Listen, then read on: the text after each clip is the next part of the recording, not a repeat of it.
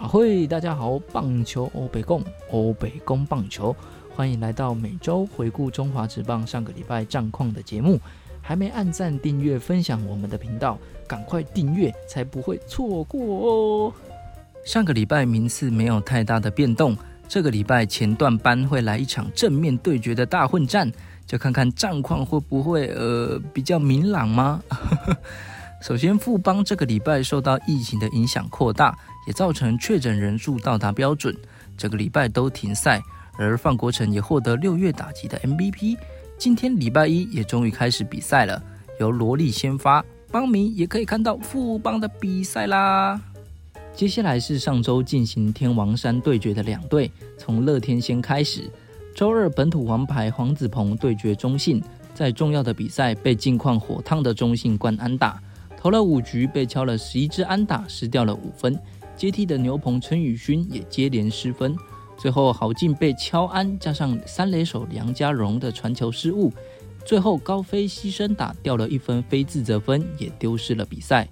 周三乐天则是派出了本土美食，呃，不是，不是，是本土先发真人和开季第一场就受伤，在重要的比赛回归，上演精彩的表现。投了五点二局，失掉了一分。乐天暴力员日常输出表示，近况火他的打线不够看，不够看啦，稳定的打线输出才厉害。周四面对魏权，陈冠宇先发六局被敲了九支安打，包含吉利吉到的大号全垒打，丢了七分。接替的苏俊章近况也不太好，近三场投球四十球以及被安打，场场都有失分的状况。尤其周四这场，最后被蒋少红打出今天一集，不是李胜玉哦，是今天一集的满贯炮。周五推派霸凌爵投了六局，丢了两分，前半段还领先中信。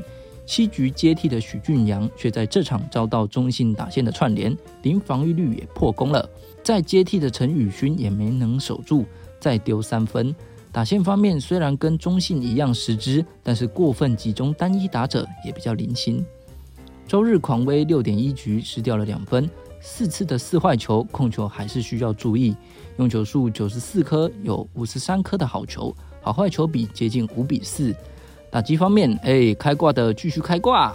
那么其中梁家荣从六月二十六号开始的六场比赛，场场安打，场均两支，打击率五成二零，OPS Plus 也来到一百九十一点五。单周两胜三败，打击方面还是维持的相当火烫。但是投手的状况就该注意一下了。上上周其实就有提到，相对起来，乐天的投手群出现了一些问题。那么上周投手的防御率也来到五点二八。最后几周能否调整回来，坐稳龙头？其他队可是蓄势待发，战局啊还是没有很明确啊。再来是中信，礼拜二天王山第一战，羊头 A 参泰迪虽然掉了四分，投的七局中间也稍微跌跌撞撞。但还是能够及时解决乐天的打者。最后救援的李正昌一个礼拜没有出赛，也可以看得出来状况有些不稳。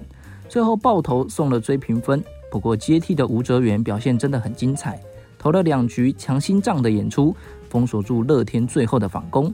打击方面靠着中心棒次双子星加上苏伟达还有岳东华的串联，最后就以七比六拿下第一胜。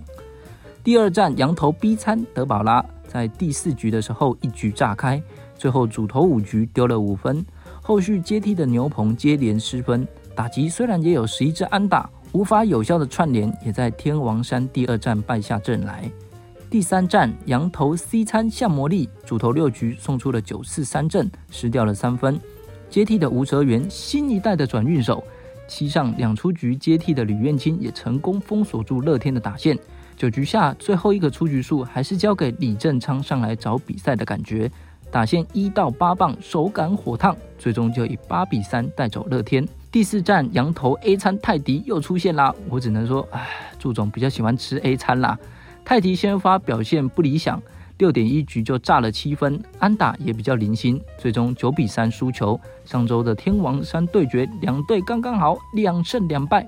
不过想特别提到的是，近期吴哲源的表现也越来越稳定，近四场的初赛用球数相当精简，被安打数也一两支而已，防御率也持续降低。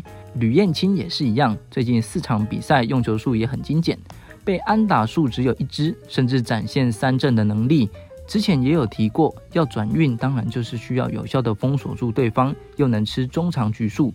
吕彦清还有吴哲源都有这样的能力，对于中信后段要逆转比赛，无疑是重要的人物。另外，林承轩的状况还是不佳，防御率也上升到四点五零。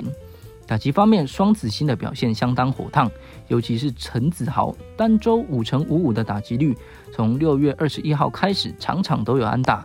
打击率也从一成九八一路冲到两成六四，OPS Plus 也来到两百四十二点六。最后总结就是，上周中信团队打击率还是维持的不错，但是防御率有点可怕，最拿手的防守也出现了五次的失误，而祝总的羊头全餐收到的效果也还好。接下来怎么布局也可以注意一下。接下来是魏权，周四布里汉先发丢了六点二局，失掉了三分，有一分的自责分。后续牛棚的压制也相当好，整场只有被乐天打了九支安打，用了纸哦，双位数的安打已经是乐天的日常了。中场就以十比三击败乐天。周六面对统一，国余正先发，主投了五局，失掉了两分，有一分的自责分。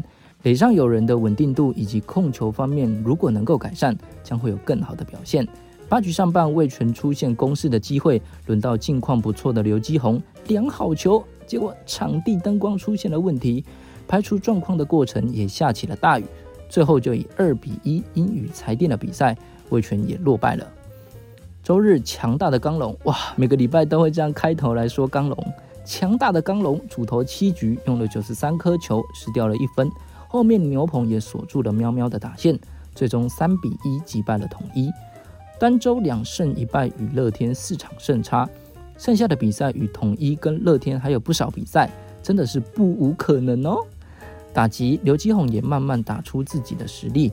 另外想特别提到的就是林望卫，从六月十六号到七月三号有七场的初赛，五场的先发，只敲出了两支安打，打击率是一成一一，吞了六次三振，状况还是没有很理想。牛棚投手吕伟成开季表现也非常不理想，防御率也冲破了十以上。但是从六月十五号再次上来之后，一直到现在的五场比赛，表现仿佛换了一个人，防御率也降到了七点一一。最后是统一，再度受到疫情间接波及的统一，一直到礼拜六才有比赛。布雷克先发六局失掉了一分，不过要注意到的是，在这场布雷克的控球出现偏差的状况，出现四个四死球也比较罕见。礼拜日，胡志伟投了六局，虽然被刘继宏打了一发两分炮，但也就失掉这两分，用球数九十八颗。